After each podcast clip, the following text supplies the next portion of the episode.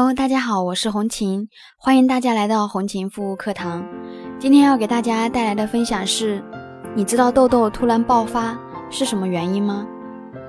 也许很多长痘的人呢都会有这样的疑问：为什么明明已经过了青春期了，痘痘却还是在脸上大量的爆发？其实长痘痘是有很多很多原因的。那么下面就和红琴一起来了解一下吧。第一个。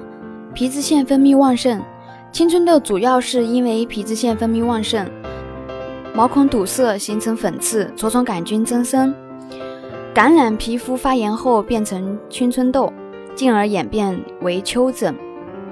第二个，细菌感染，当皮肤受到细菌感染的时候，也会导致痘痘的一个出现。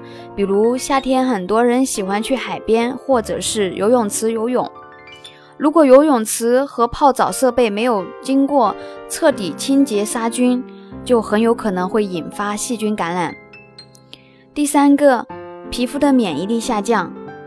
现在的很多人都容易受到压力、情绪等等的一个影响，再加上长期熬夜，皮肤的一个免疫力和抵抗力就会大大的降低，一不小心就会被外界环境中的细菌感染。引发毛囊炎，导致痘痘的出现。